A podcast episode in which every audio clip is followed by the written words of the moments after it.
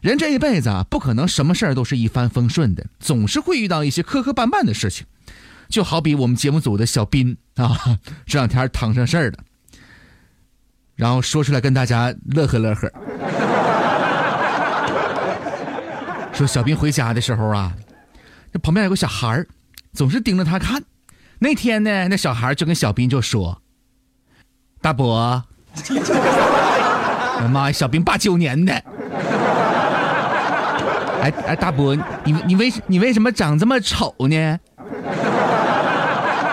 当时听完这话，那小斌就崩溃了。从那以后呢，天天在办公室在那哭啊。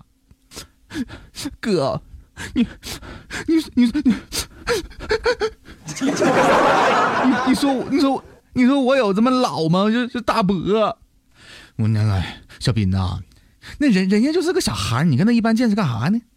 再说了，人家也说了半拉实话，你的确很丑啊。哎呀，朋友们，我我是不是说说错什么话了？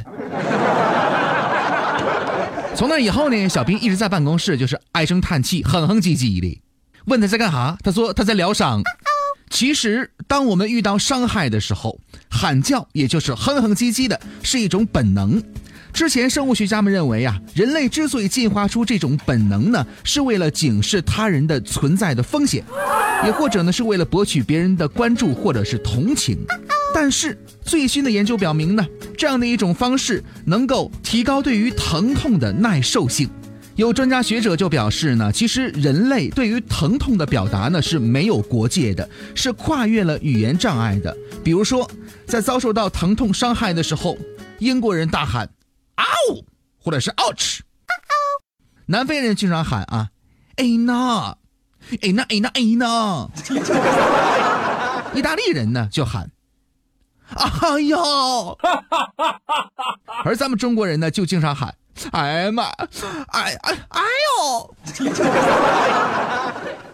朋友们，我我我我刚才我刚才喊的是不是特别难听？其实。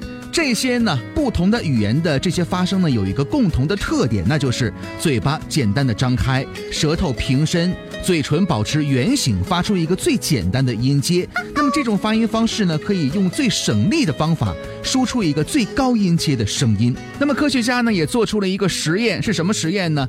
双手浸泡在可以刺激产生疼痛的冷水当中，耐受时间的长短来测试这个。哇，在允许喊叫的试验当中啊，受受试者呢可以忍受疼痛的最长时间为平均三十秒左右，而其他的呢都没有这个长。